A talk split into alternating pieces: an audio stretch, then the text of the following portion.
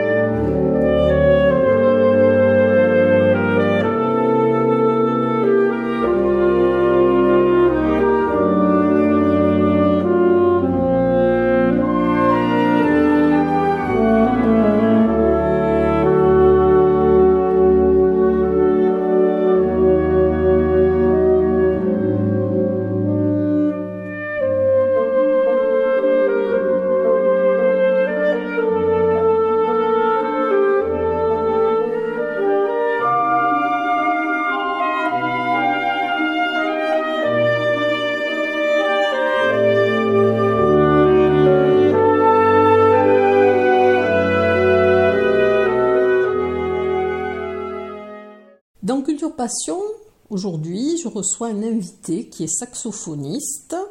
Alors, il a été euh, élu Révélation classique en 2004 par la DAMI. Et il est considéré comme l'une des plus grandes figures de l'école française de saxophone. Il est originaire des Hautes-Pyrénées, de Cap-Verne. Et euh, donc, c'est quelqu'un qui a qui a aussi une carrière euh, internationale, qui est professeur de saxo au conservatoire et qui est aussi directeur des orchestres d'harmonie au conservatoire Paul Ducas à Paris. Alors, c'est Jérôme Laran. Alors, bonjour Jérôme Laran. Bonjour Eliane. Alors, euh, vous avez, c'est vrai que quand on regarde votre, euh, votre carrière, bon, vous êtes, vous êtes encore un jeune musicien, mais vous avez déjà une carrière bien, euh, bien remplie. Vous allez beaucoup à l'international. Vous avez, je crois, des, beaucoup de, de connexions avec l'Asie, avec l'Amérique du Nord, l'Europe. Euh, dont vous avez participé à de multiples orchestres et votre alors vous êtes parti donc vous êtes né à Cap-Verne hein. Je suis né à Tarbes plutôt d'origine. Ah vous êtes né à Tarbes oui c'est vrai qu'il n'y avait pas de clinique à Cap-Verne. Absolument. Et donc vous êtes euh, mais vous résidez dans à Cap-Verne et c'est donc ce qui vous a donné l'idée après de, de fonder ce, ces rencontres dont on va parler un petit peu plus tard on va parler d'abord de vous, de votre, de votre carrière, dont ensuite vous êtes parti au Conservatoire de Paris. Alors ça s'est pas passé aussi avec autant de, fluidité. Oui. Donc en fait, j'ai euh, quand on est les gens de ma génération, donc les gens qui ont un petit peu plus de 40 ans, donc il y a, il y a plus de 30 ans, quand on est un jeune euh, un jeune adolescent, on n'a pas beaucoup d'opportunités comme peuvent avoir les, jeunes actuels. Euh, donc, il fallait faire un choix entre la musique, en gros, il y a, quelques années, et le sport. Alors, pour moi, le, choix s'est fait très très vite dès, euh, dès, les premières leçons de musique. Dès les 9 ans, j'avais décidé que j'allais faire ça de, de, ma vie. Et donc, euh, j'ai vite euh, gravi les échelons les uns après les autres de l'école musique de l'école municipale de Cap-Vert, puis à Tarbes, puis à Toulouse euh, quand j'avais 14 euh, ans et demi après le, collège et puis et puis finalement à Paris à 19 ans au Conservatoire national supérieur de musique où j'ai eu l'opportunité oui de faire ce qu'on appelle les études supérieures qui m'ont permis de me, de me mettre un premier pied dans le métier. Et pourquoi le, saxophone? Alors ça, c'est toujours une histoire, j'arrive pas à m'expliquer vraiment pourquoi. Mon papa avait, fait la trompette à l'armée, et euh, les parents avaient plus ou moins décidé que je serais trompettiste, ce qui euh, ne m'a jamais tenté, mais même pas une demi-seconde. Et il se trouve que j'étais devait être en CM1 ou en CM2 et un jeune euh, de la classe supérieure s'est pointé dans la classe avec un saxophone. Et je ne sais pas pourquoi. Si c'est la forme de l'instrument, si c'est le, jeune qui avait l'air tellement sympa et tellement cool que j'ai décidé de, de demander à ma mère euh, et à mon père dès le soir même de m'acheter un saxophone alors que j'avais jamais lu une note de musique de toute ma vie. Parfois les choix de la vie sont assez étonnants. Oui, mais c'était un coup de cœur. Absolument, absolument, un coup de foudre. Avec l'instrument, avec la forme, puis avec le son, puis avec euh, tout ce qui s'y rattache, euh, le côté un peu, un peu bizarre, euh, qui est ni dans le classique, ni qui s'est fait connaître par le jazz. Voilà, cet instrument aux multiples facettes pour lequel eh je, je dévoue une grande partie de ma vie. Et vous, donc vous jouez du saxophone alto Alors, basiquement, oui, je, joue du saxophone alto, mais, mais je, là, globalement, nous avons tous un alto et un soprano sur nous en permanence. Je joue du ténor parfois dans les orchestres pour euh, s'il y en a besoin pour Roméo et Juliette ou, ou dans les grandes œuvres symphoniques parfois. Et du baryton, mais là c'est vraiment il faut vraiment qu'il y ait une occasion exceptionnelle pour que je sorte le baryton. Mais globalement, oui, saxophone alto et soprano en grande majorité. Et alors, quelles sont les, les, œuvres que vous préférez jouer? Parce que c'est vrai qu'il n'y a pas beaucoup d'œuvres, enfin, elles ne sont pas toutes avec des, des saxos. Alors, donc, du coup, ce qui est très compliqué pour nous, saxophonistes, c'est que nous avons un instrument merveilleux, mais que tous les compositeurs d'envergure de la période baroque ou classique, voire même romantique, étaient déjà tous morts quand l'instrument est arrivé. L'instrument étant breveté en 1846, ben, bien entendu, Beethoven, Brahms et Bach euh, n'étaient plus là. Donc fondamentalement, on est face à un gros problème de savoir quoi faire avec cet instrument. Alors, en ce qui me concerne, euh, moi, vous savez, j'ai une éducation. Euh, je viens quand même des Hautes-Pyrénées, je viens d'un petit village. J'ai fait beaucoup d'orchestres d'harmonie, beaucoup de musique très populaire. Donc même si je voyage par le monde et que j'aime beaucoup jouer du Glazunov ou du Jacques Ibert ou des œuvres d'avant-garde, mon cœur va quand même vers euh, vers Gershwin, vers euh, vers toutes les œuvres de Piazzolla, vers il suffit de regarder un petit peu ma, ma chaîne YouTube ou, ou ou tout ce que je fais. Vers je joue quand même beaucoup avec des orchestres d'harmonie. Très récemment je viens de faire un disque avec avec la musique de la garde républicaine. Voilà j'essaye toujours d'aller vers le public en jouant euh, en jouant des œuvres qui sont proches même des œuvres très classiques très très proches des gens comme la la méditation de Thaïs ou du Ravel. J'ai quand même ce côté très très proche des gens et c'est vrai que je suis tombé sur le bon instrument pour ça. Oui, c'est vrai. Mais vous aimez aussi, alors vous avez euh, découvert, enfin d'ailleurs je crois que c'est aussi une des, des volontés de, de, ces rencontres hein, musicales, donc vous avez initié, là ça va être les 18e rencontres, euh, qui font justement une ouverture euh, aux jeunes interprètes et aussi aux jeunes compositeurs. Et vous avez vous-même, par exemple, je vois Élise, euh, c'est Élise Bertrand, je crois, qui, a composé pour vous euh, une, euh, je crois que c'est Berceuse et Tarentelle. Absolument. À votre demande. Oui, alors, si vous voulez, quand, quand j'ai décidé de me mettre au boulot juste après ma, mes études, bon, vous savez, on sort du Conservatoire de Paris, on connaît beaucoup de choses, on, on a beaucoup de théories, mais on a très peu de pratique puisque une fois qu'on est sorti du conservatoire, on est lâché dans la nature et il faut, euh, ben, il faut se créer ce qu'on appelle son réseau. C'est pas du tout un gros mot, mais c'est important de comprendre que les gens ne vous appellent pas, votre téléphone ne sonne pas à la sortie du conservatoire. C'est à vous de faire le boulot, de démarcher, de connaître les gens. Donc il y a, y a un petit peu, il y a quasiment 20 ans maintenant, j'arrive pleine certitude dans, ce village. je suis sûr qu'il faut faire, il faut jouer beaucoup, beaucoup, beaucoup de musique contemporaine. Alors sur le principe, 20 ans après, je pense que j'ai pas beaucoup changé, mais en tout cas dans la forme, j'ai changé.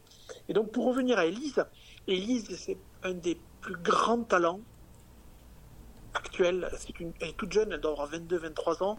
C'est un des plus grands talents de non seulement de la composition, mais surtout du violon. C'est une, une excellente violoniste. Elle m'a composé cette berceuse et tarentelle. Pourquoi? Car je désirais profondément renouveler le discours et surtout le répertoire de cet instrument, mais avec une musique que je vais dire plus accessible. Pour les gens, la musique contemporaine, c'est forcément du bruit. C'est pas du tout, c'est pas du tout le cas. Je ne sais pas si vous avez pu entendre cette magnifique œuvre. Je l'ai écoutée. Elise, elle écrit de la musique euh, très très poétique. C'est vraiment magnifique. Il y a vraiment une dimension très spirituelle. C'est très très beau. Et en plus d'Elise, il y a le premier concert, ce sera Mathieu Stefanelli, qui est bon, qui est, un, petit peu plus âgé puisqu'il a 10 ans de plus, mais qui a également composé une œuvre, la sonate partita, que je vais jouer euh, mercredi soir.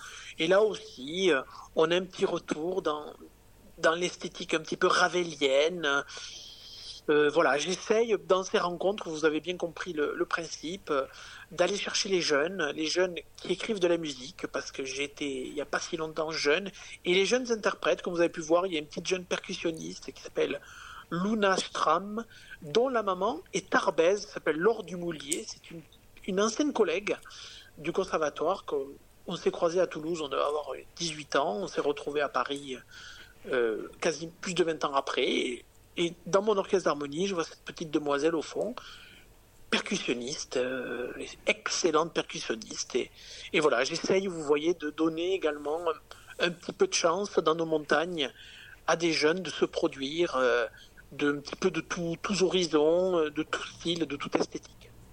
Oui, parce qu'il y a eu aussi des concerts avec les, élèves du conservatoire, mais c'est toujours quand même sous le, signe enfin, de la qualité, hein, puisque je crois que tous les jeunes qui se produisent et tous les artistes sont tous issus de, conservatoires euh, nationaux régionaux. Alors, c'est pas forcément toujours le cas. Il y a la majorité, on va dire, des main artistes, les gens de, qui, qui font les concerts euh, du soir. Euh, sont tous, oui, des gens qui sont issus d'universités, qui ont fait des études supérieures en musique, donc plutôt des conservatoires nationaux supérieurs. Ensuite, comme vous avez vu le dernier concert, euh, j'aime beaucoup rester proche de mes racines et je fais un grand ensemble de sacs dans lequel je convie des, des, des musiciens, des amateurs d'excellent niveau qui sont infirmiers dans un hôpital, euh, qui sont euh, contrôleurs à la SNCF, des gens qui font euh, des heures de musique chaque semaine et qui, se joignent à nous et, qui donnent une, une, qualité humaine à, notre musique. Et je pense que c'est très important. C'est quelque chose qu'il ne faut pas, faut pas perdre. La musique, bon, par les professionnels, pour les professionnels, pour les gens qui connaissent, c'est une toute petite partie du métier. Je pense que c'est très important d'aller vers les jeunes. Et là, pour moi, faire jouer tous ces, tous ces jeunes saxophonistes ou, moyennement jeunes saxophonistes, c'est pour eux, c'est tout le monde veut se mettre au niveau des pros. Et je sais pas, moi, il y a quelque chose qui me, qui me touche beaucoup. Je trouve que c'est très important de le faire. Oui, d'ailleurs c'est un des principes aussi de, cette association et des rencontres, c'est aussi le désenclavement des, musiques classiques et aussi des, formations euh, insolites.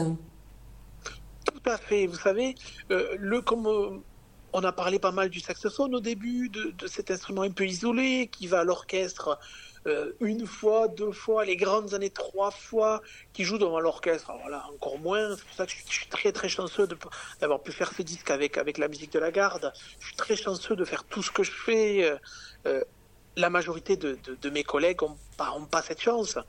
Donc c'est vrai qu'à Cap-Verne, pendant ces quatre jours, il y a un peu, on est un peu reculé un peu retiré, plutôt devrais-je dire, euh, du monde. C'est-à-dire que pendant quatre jours, il y a des concerts merveilleux euh, dans un endroit où d'habitude il n'y a pas vraiment beaucoup, beaucoup de concerts par des gens formidables qui viennent beaucoup par amitié.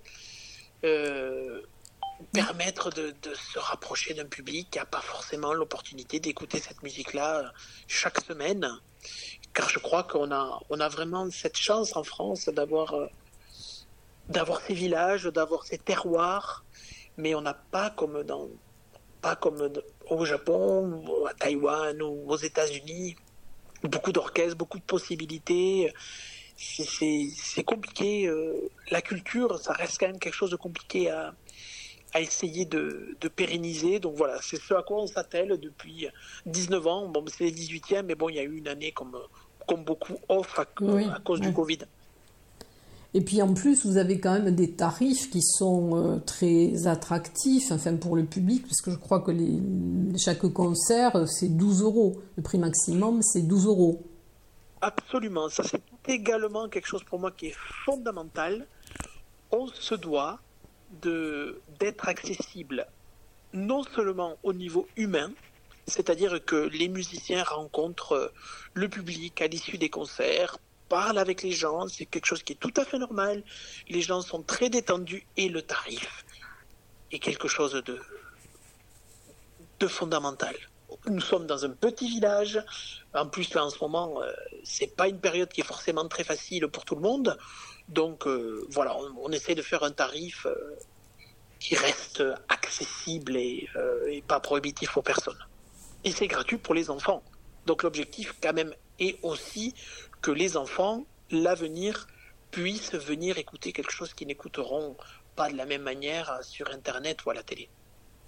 Alors avant de, parler du, programme, donc hein, de, ces, de ces quatre euh, concerts, euh, moi j'aimerais vous poser une question en discutant euh, lors d'une interview avec Pierre Réac, donc qui est un grand pianiste que l'on connaît il disait que pour lui, il était inconcevable, lorsqu'on était euh, enseignant, par exemple en conservatoire, de ne pas en même temps euh, donner des concerts.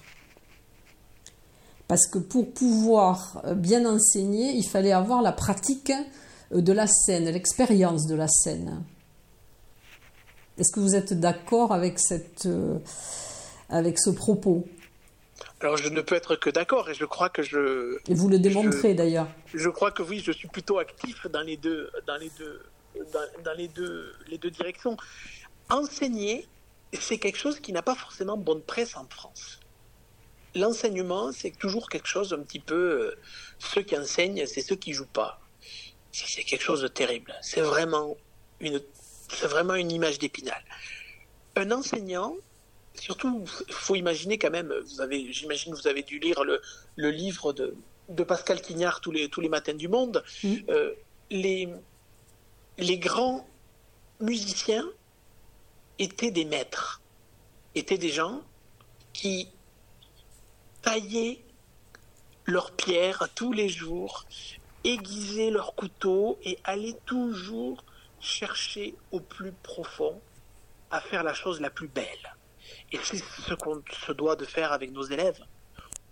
évidemment, on ne va pas, face à nous, former 40 musiciens professionnels. Mais si on n'a pas cette exigence avec nous-mêmes, on ne peut pas la donner aux autres. Donc l'enseignement, c'est d'abord s'enseigner à soi-même, savoir tout d'abord savoir qui on est. Et en concert, on l'apprend chaque fois. Chaque fois, on a beau avoir répété pendant des heures, on se retrouve en situation, mais ça ne se passe pas comme on avait prévu. Alors, enseigner, jouer, donner, partager, tout ça, c'est ensemble. Faire qu'une seule activité, moi je ne pourrais pas personnellement. Je ne pourrais plus. Évidemment, j'avais des rêves d'être concertiste, de faire que ça, mais fondamentalement, il y a toujours quelque chose qui manque. Thank you.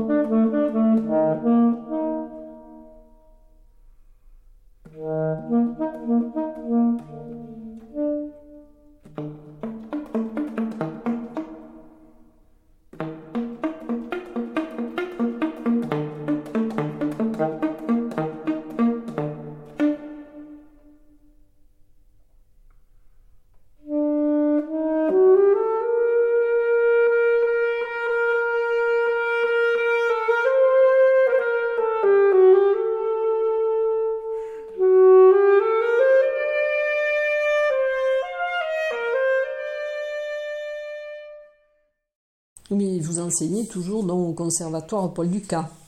Alors j'enseigne au conservatoire Paul Ducas, oui, depuis 5 ans, donc je m'occupe des orchestres, donc je prends aussi les enfants très tôt, dès la troisième année de musique, ils ont 9 ans, euh, c'est une grande ville, c'est Paris, c'est la capitale, ils ont beaucoup, beaucoup, beaucoup, beaucoup de, de sollicitations, et ils adorent jouer ensemble. Donc ça c'est vraiment quelque chose qui me, qui me fait beaucoup beaucoup de bien parce que je retrouve ce que j'ai toujours connu ici en fait, le partage de la musique. Et là, à partir du 1er octobre, je vais enseigner également à, l'université euh, qui s'appelle Lucas School of, School of Arts, qui est à Louvain en Belgique. Alors là, par contre, c'est autre chose. Là, c'est des élèves qui sont en bachelor et en master. Et là, bon, ben, c'est que des élèves euh, majorité de, Flandre, des Flamands, plus euh, pas mal d'étrangers. Évidemment, on est là, c'est un autre projet. Mais à Paris, oui. Mes élèves sont, soit des, tout, petits, des tout jeunes, ou alors, bon, ben, évidemment, euh, des élèves qui viennent du Japon, mm, d'Asie, des États-Unis, qui, viennent une année, deux années pour, se perfectionner avec moi. Oui, parce que vous allez euh, en Asie aussi, enfin, vous, donnez des cours publics aussi euh, en Asie, à Taïwan. Oui, effectivement, oui, l'Asie, le Japon, Taïwan, euh, je suis allé pas mal en Chine. Bon, là, ça a été un peu compliqué ces dernières années, évidemment, avec le Covid, Oui. mais euh, bon, vous savez, c'est saxophoniste français, c'est un peu une marque de fabrique. Euh, la France, c'est quand même le, le pays des instruments avant, et les Asiatiques sont ont, ont une soif d'apprendre qui est quand même impressionnante, incroyable. Donc, euh, et je vais effectivement, je suis pas mal allé ces dernières, ces dernières années en Asie, mais là c'est vrai que avec le Covid, les, les activités ont un petit peu bougé. Là c'est vrai que je travaille pas mal aussi. Là j'étais aux Canaries, puis en Italie. Je vais pas mal en Europe et puis, puis en France. Je pense que c'est important d'aller Oui. en France, d'aller dans les villages, d'aller dans les villes, d'aller d'aller jouer avec les orchestres d'harmonie amateurs ou professionnels. Voilà, bref, essayer de toujours partager, toujours partager le peu que je sais et puis euh, surtout apprendre à leur côté. Et alors votre dernier CD, donc qui s'appelle Osmose et dont les auditeurs pourront entendre un extrait avec Siegel, euh, vous l'avez enregistré donc avec l'orchestre d'harmonie de la garde républicaine. Absolument. Alors, c'est pour dire exactement euh, la domination de l'orchestre, l'orchestre qui s'appelle la musique de la garde républicaine? Donc, qui est dirigé par le, le capitaine Frédéric Foulquier. Donc, c'est l'orchestre, en fait, que vous voyez jouer le 14 juillet. C'est l'orchestre qui fait toutes les grandes cérémonies du président et de la République française. Et par le hasard de la vie, on s'est rencontrés avec, euh, avec l'ancien chef. Et puis, on avait ce projet, donc, euh, c'était, je vous parle, il y a plus de quatre ans. Et ce projet a pu finalement se faire avec son successeur, Frédéric Foulquier, il y a deux ans.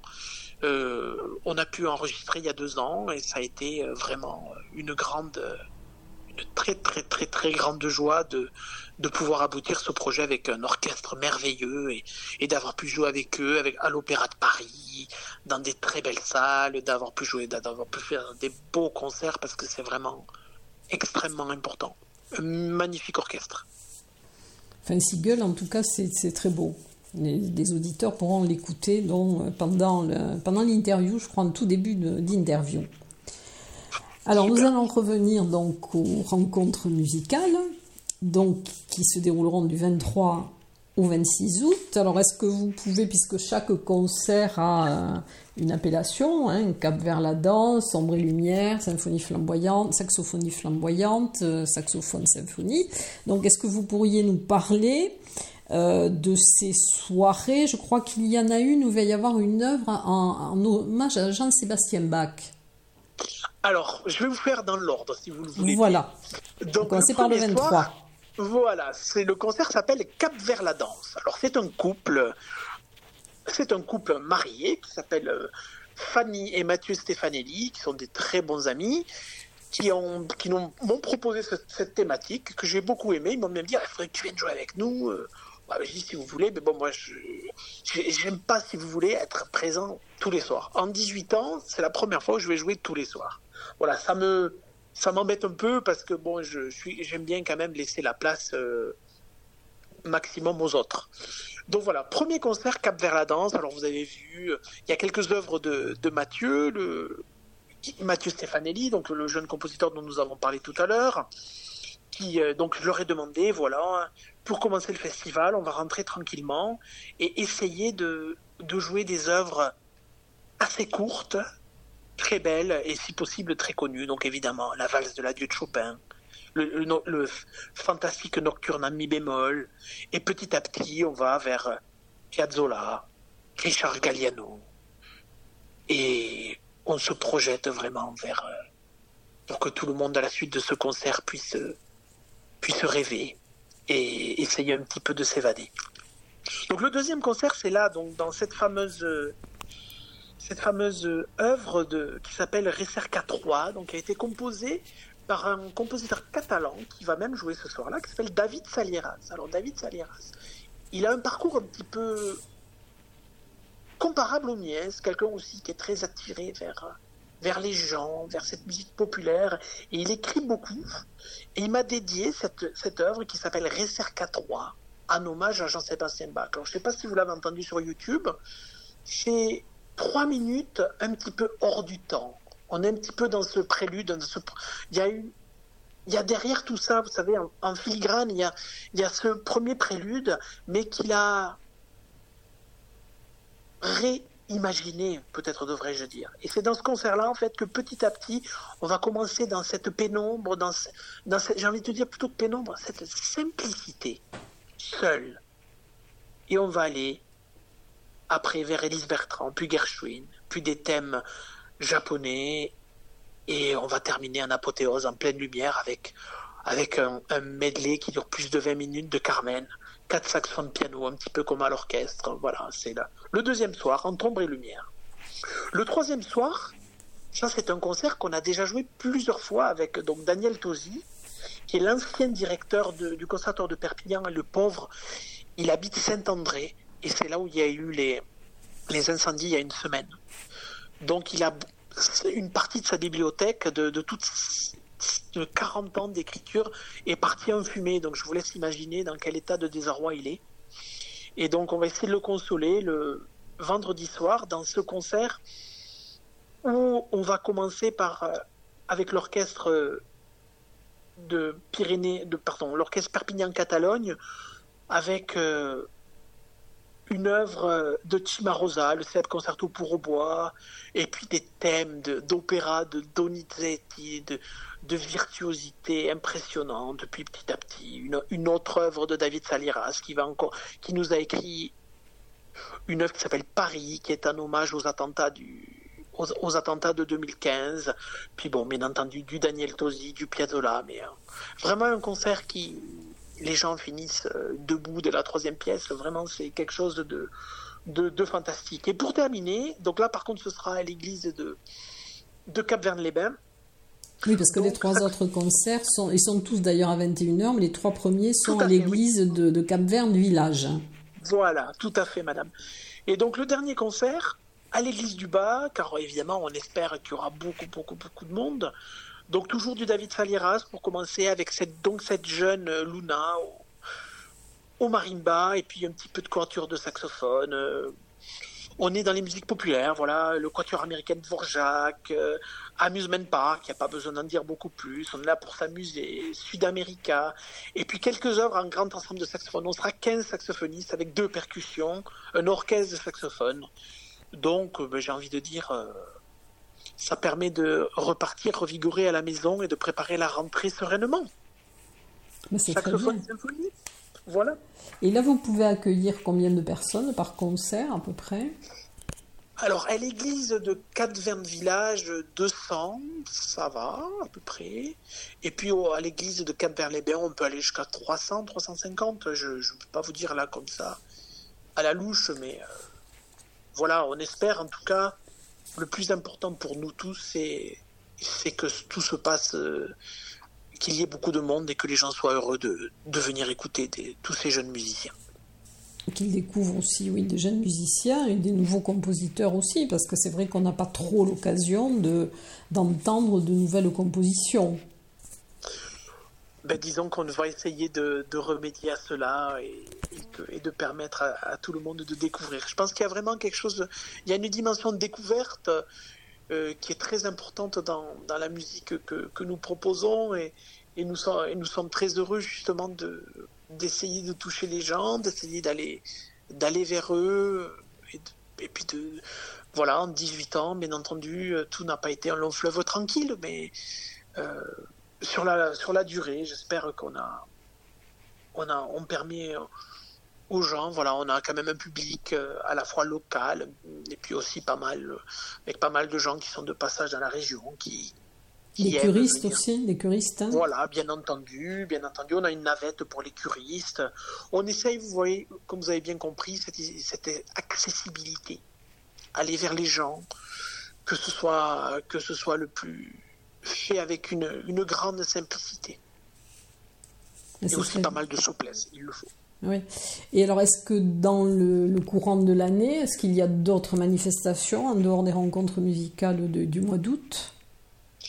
Alors l'association, on- nous l'avions fait pendant des années, et puis finalement, euh, on s'est arrêté il y a quelques années, on s'est vraiment recentré sur ce festival parce que c'était difficile d'arriver à avoir la même, euh, la même, euh, le même public déjà pendant l'année que pendant, euh, pendant l'été. C'est vrai que l'été, c'est quand même plus simple, les enfants vont pas à l'école, il n'y a pas toutes les activités, donc on, est, on a décidé de, de se restructurer sur ce festival. Et je pense que c'est bien en, en adéquation avec ce que nous sommes. Mais c'est parfait. En tout cas, je- j'espère ben, que vous allez avoir beaucoup de monde pendant vos, concerts. Et puis, bon, je sais pas, est-ce que vous avez autre chose à rajouter par rapport à la programmation, par rapport à quelque chose qu'on n'aurait pas pu aborder? Oh, je pense que nous avons fait le, tour de la question. Euh, J'espère que déjà merci beaucoup pour euh, de m'avoir contacté. Ça me fait très plaisir que, que nous puissions échanger aujourd'hui. Et surtout, je pense que c'est très important de, je ne sais pas combien de temps euh, ce genre de manifestation peut durer, parce qu'il y a quand même beaucoup de bénévolat. Il y a, ma mère, ma maman qui, nous a quittés il y a, deux ans, était quand même une grande une, personne qui s'en occupait beaucoup. Elle était vraiment euh, euh, très, très, très impliquée dans, cette manifestation. Donc, voilà, je, nous essayons de, de continuer. Et puis surtout, oui, comme vous avez si bien dit, il faut espérer qu'il y ait du public et que, et que le, beaucoup de gens vont prendre beaucoup de plaisir à venir écouter des concerts. Ben, je Mais crois moi, que je dans les Hautes-Pyrénées, oui, il y a beaucoup de. C'est vrai que moi, je le découvre en faisant les agendas, mais il y a beaucoup de, de festivals justement de musique hein, sur, euh, sur l'été. Mais ce qui est bien, c'est qu'ils sont tous euh, au niveau des dates, ils sont tous décalés, donc ce qui fait que les gens qui sont passionnés de musique peuvent faire tous les festivals. Oui, ça c'est formidable. Ça c'est vraiment quelque chose qui, est, super de, que tout le monde puisse, euh, euh, on se soit entendu d'une manière comme ça, euh, on va dire, que tout se soit fait aussi naturellement. Il n'y a pas du tout de, voilà, c'est, Et dans des zones géographiques différentes aussi, donc voilà, bien. ça c'est super. Il y a ce que fait, il y a ce que fait- qui est formidable que ce que fait David Frey en début d'été, puis, puis, puis les rencontres à, à Bagnères, et puis, puis nous. Donc, euh, j'en oublie sans doute, mais, mais c'est vrai que formidable. On est, tout, et puis tout le monde a une direction différente. voilà, on n'a pas la même programmation. voilà, ça c'est, je pense que c'est important. Ils sont complémentaires. Ils sont complémentaires. Voilà, ça c'est sûr. Ça c'est sûr. Personne ne se fait d'ombre. En tout cas, merci euh, Jérôme Larand d'avoir accepté cette interview et de nous avoir parlé avec passion de, ce, de ces rencontres et de votre, euh, de votre talent de, saxophoniste. Mais c'est moi qui vous remercie pour, pour votre temps. Et puis euh, j'espère, si jamais vous êtes dans le coin, je serai très heureux de, de vous rencontrer lors d'un concert, sans problème. Mais je vous remercie. En tout cas, bonne, ben, bonne préparation, puisque là, vous devez être un peu dans les starting blocks. Oui, là, c'est vrai que c'est pas mal occupé, là, cette journée. Hein. Bon. On a pas mal de choses. Mais bon, ça, c'est que des petites choses qui, qui sont mises euh, les unes à côté des autres et qui font que ça fonctionne. Ou que ça fonctionne pas, mais là, on essaye. on le voit sur le moment, on le voit sur le moment, ça. C'est ça, c'est ça. toujours des impondérables. Absolument. Bon, en tout cas, merci beaucoup pour cette interview. Merci à vous.